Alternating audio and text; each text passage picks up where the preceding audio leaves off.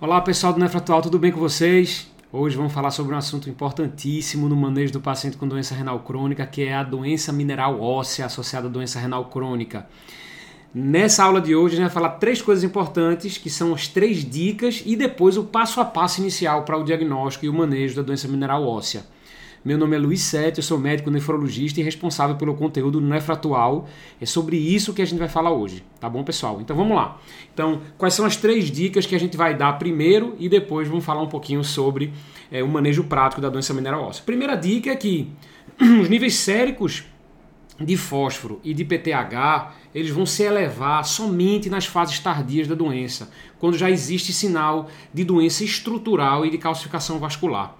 Por que, que acontece isso? Porque a gente tem alguns mecanismos fisiológicos de contrarregulação do acúmulo de fósforo, principalmente é, via um grande maestro que a gente descobriu, que é o osteócito, que é aquele fibroblasto que ficou enclausurado depois da produção da matriz óssea, ele fica lá preso e que corresponde a cerca de 90% das células que compõem a, o, o, osso da gente. A gente tem osteoclasto, osteoblasto e tem, e tem o osteócito. Ele é o grande sensor, na verdade, e ele é o responsável pela produção de um hormônio, que é o FGF23, que é uma fosfatonina, que vai acabar eliminando fósforo pela urina, fazendo com que os níveis séricos de fósforo fiquem adequados por um tempo mais prolongado e o PTH só venha a surgir, só venha a aumentar nas fases mais tardias da doença, enquanto que a doença renal crônica a gente sabe que se inicia é, em fases mais iniciais, esse acúmulo de fósforo. Tá? E associado a isso, a gente tem a diminuição também da produção de uma proteína, que é o cloto, que é uma proteína transmembrana que fica no túbulo proximal, que ela é responsável também pelo metabolismo é, de algumas substâncias, especialmente o fósforo, e que vai facilitar também a eliminação dessa substância pela urina, ou seja, é, o cloto também tem ação inibindo PTH, enfim, o cloto é uma proteína também muito importante na no metabolismo mineral ósseo que está diminuído na presença do FGF23. Ele acaba diminuindo o gen cloto é, e diminuindo a expressão dessa proteína cloto que leva ao envelhecimento e à calcificação vascular muito precoce.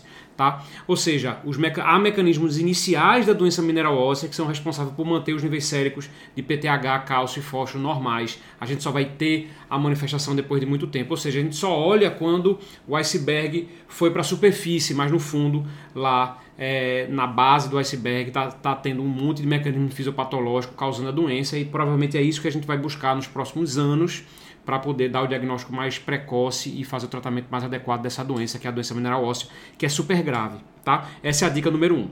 A dica número dois, eu queria passar para vocês, que é a dica de que, apesar de a gente ter o desenvolvimento de teorias para a doença mineral óssea, várias teorias surgiram né, em relação à doença mineral óssea, é, que a gente acabou de falar, FGF23, cloto, tudo isso, a gente ainda continua a utilizar os marcadores tradicionais para determinar o tratamento desses pacientes. Ou seja, a gente continua utilizando ainda, nos dias de hoje, em 2021, os níveis séricos de fósforo, os níveis séricos de PTH, de cálcio, da vitamina D e da fosfatase alcalina para tomada de decisão em relação ao tratamento.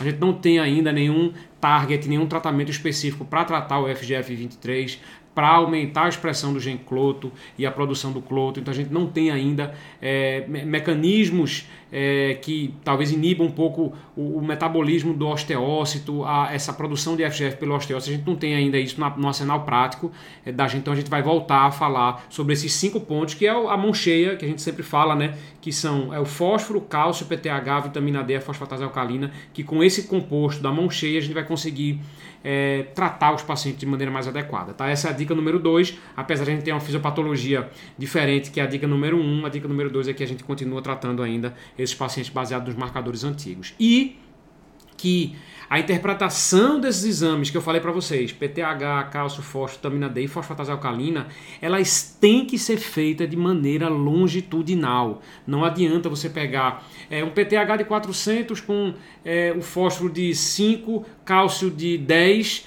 fosfatase alcalina elevada e vitamina D consumida. O que, é que eu faço? Não é bem assim, depende muito da progressão. Então, a curva de tendência na hora de a gente avaliar um paciente com distúrbio mineral ósseo é muito mais importante.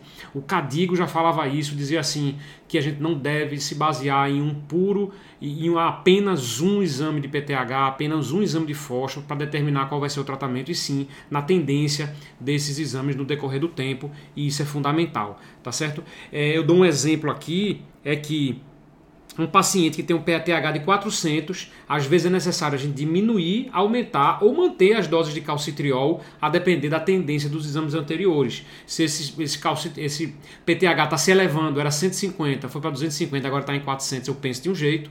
Se ele está estável em 400 durante muito tempo, eu penso de outro. Ou se ele está caindo muito rápido e a, com a presença de hiperfosfatemia, eu posso pensar de outra forma. Ele estava em 1200, 600, agora 400, eu posso pensar em diminuir o calcitriol. Então a tendência é muito mais importante do que o valor absoluto. Isso é fundamental que vocês entendam, tá bom? Depois dessas três dicas, eu vou falar um pouquinho da prática, como é que é o passo 1 um da prática do tratamento. Primeira parte e o primeiro ponto do tratamento de qualquer paciente com distúrbio mineral ósseo é a gente avaliar a fosfatemia e tratar a hiperfosfatemia. Como é que a gente faz esse tratamento? Três pontos principais: dieta, quelante intestinal e se o paciente tiver em diálise, diálise mais frequente ou mais eficaz. Tá? Então a dieta, como é que a gente faz? A gente recomenda que se faça de 800 a 900 miligramas de fósforo por dia, sempre orientado por um nutricionista. Então, eu vivo falando para vocês aqui, quando eu falo de acidemia, quando eu falo de dieta hipoproteica, quando eu falo de dieta para tratar a hipercalemia, eu falo também aqui de dieta para tratar a hiperfosfatemia. E é super interessante que vocês saibam disso, porque isso faz realmente uma grande mudança quando se seleciona proteínas de alto valor biológico e exclui-se aquelas proteínas de baixo valor biológico, então aqueles alimentos são muito ricos em fósforo que acabam por ter muito conservante, é, tem uma sobrecarga de fósforo muito grande. O clássico que a gente fala geralmente é a Coca-Cola, que tem muito ácido fosfórico e que tem pouca proteína e que é um alimento que não é desejável porque é um alimento industrializado, processado, tudo isso. Tá? Então, alimentos processados e industrializados eles são alimentos que são muito ricos em fósforo, porque o fósforo é uma das substâncias que está presente no conservante. Então a gente evita essas substâncias e não deixa de se alimentar de proteínas de alto valor biológico é, de maneira adequada. Lembra que a dieta tem que ser hipoproteica também. Então esse, esse malabarismo que nos auxilia muitas vezes é a nutricionista, é essencialmente boas nutricionistas fazem toda a diferença aqui. Tá? Quando a gente faz a dieta e não teve solução e não melhorou, aí a gente vai lançar mão dos quelantes. Qual é a função dos quelantes principal? Qual é a principal é, função dos quelantes? É a gente fazer com que haja a associação de uma substância ao fósforo no intestino e o fósforo não seja absorvido.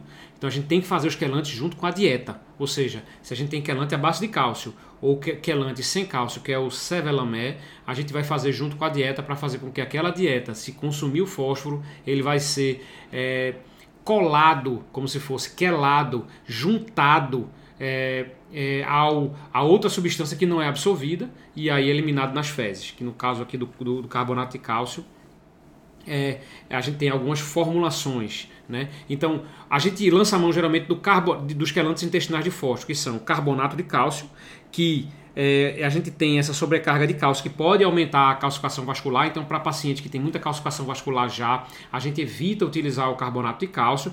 Para aqueles que não têm muita calcificação vascular, você pode é, utilizar sem exceder aquela cota diária máxima de 2 gramas de cálcio elementar. Né? Lembrar que tem o cálcio da dieta também, isso pode aumentar muito o cálcio que é consumido. E o carbonato de cálcio a gente tem comprimidos de 500 miligramas, que tem 250 miligramas de cálcio elementar.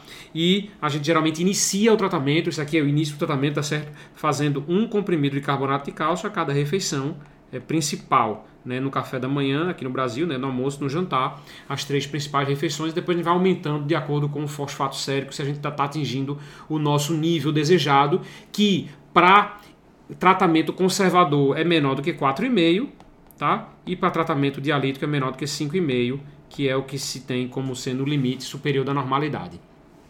O Renagel, que é o Cevelamé, é o Renagel é o nome fantasia, mas o Cevelamé que é o nome da droga, ele é um comprimido que é um quelante de fósforo sem cálcio. Então ele tem um benefício de tratar aqueles pacientes, por exemplo, que têm hipercalcemia, tratar aqueles pacientes que têm é, calcificação vascular. É, então a gente utiliza nesse cenário. Então a gente utiliza, os comprimidos são de 800 miligramas e a gente tem um máximo de 10 comprimidos por dia.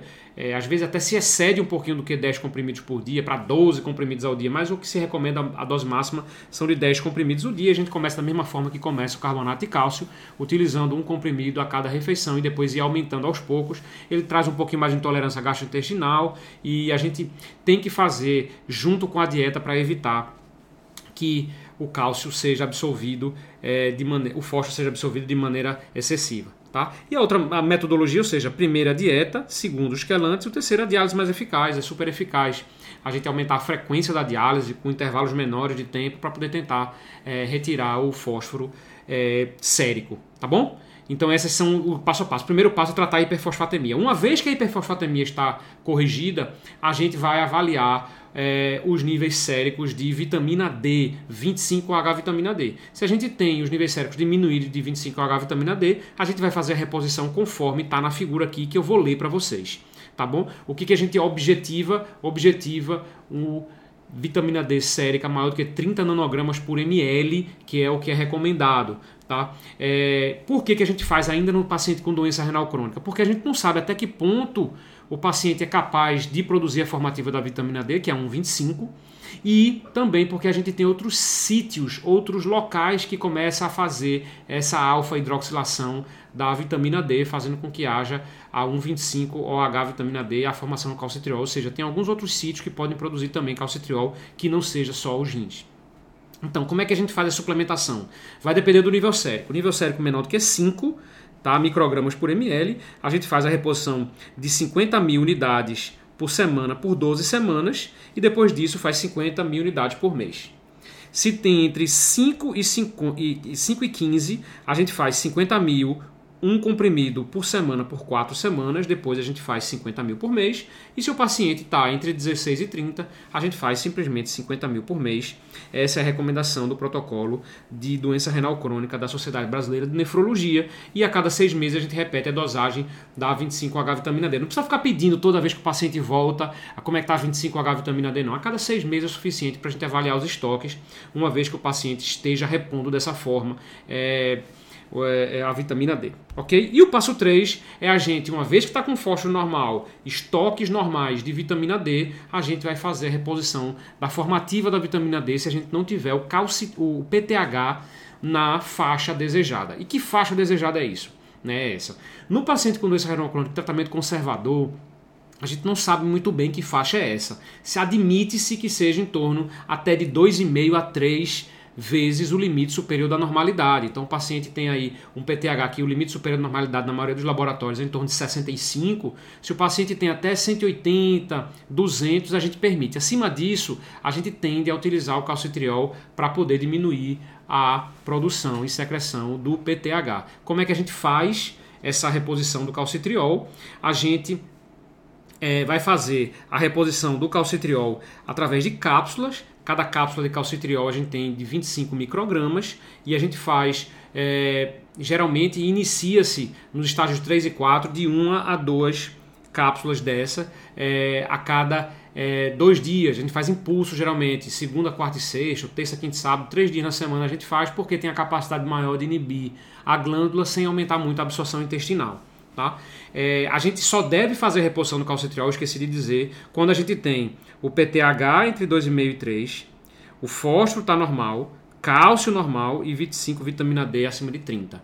Tá bom? Então a gente não pode repor calcitriol na presença de hiperfosfatemia, de hipercalcemia, ou se o paciente tem um PTH que a gente diz que é até três vezes o limite superior à normalidade no paciente crônico, no crônico conservador. No paciente em diálise já é diferente a gente considera de 2 a 9 vezes o limite superior da normalidade.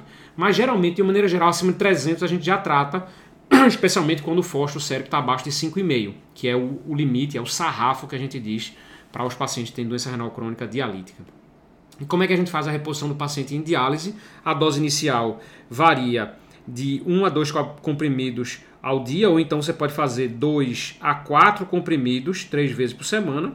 Tá? E em pacientes dialíticos você pode também utilizar a forma venosa ou injetável de é, reposição do calcitriol, que é de 1 a 2 microgramas três vezes por semana após a diálise. Aí você vai fazendo essas é, medicações e ajustando de acordo com o seu alvo de PTH, lembrando que é sempre a tendência e não o valor absoluto do PTH, tá bom?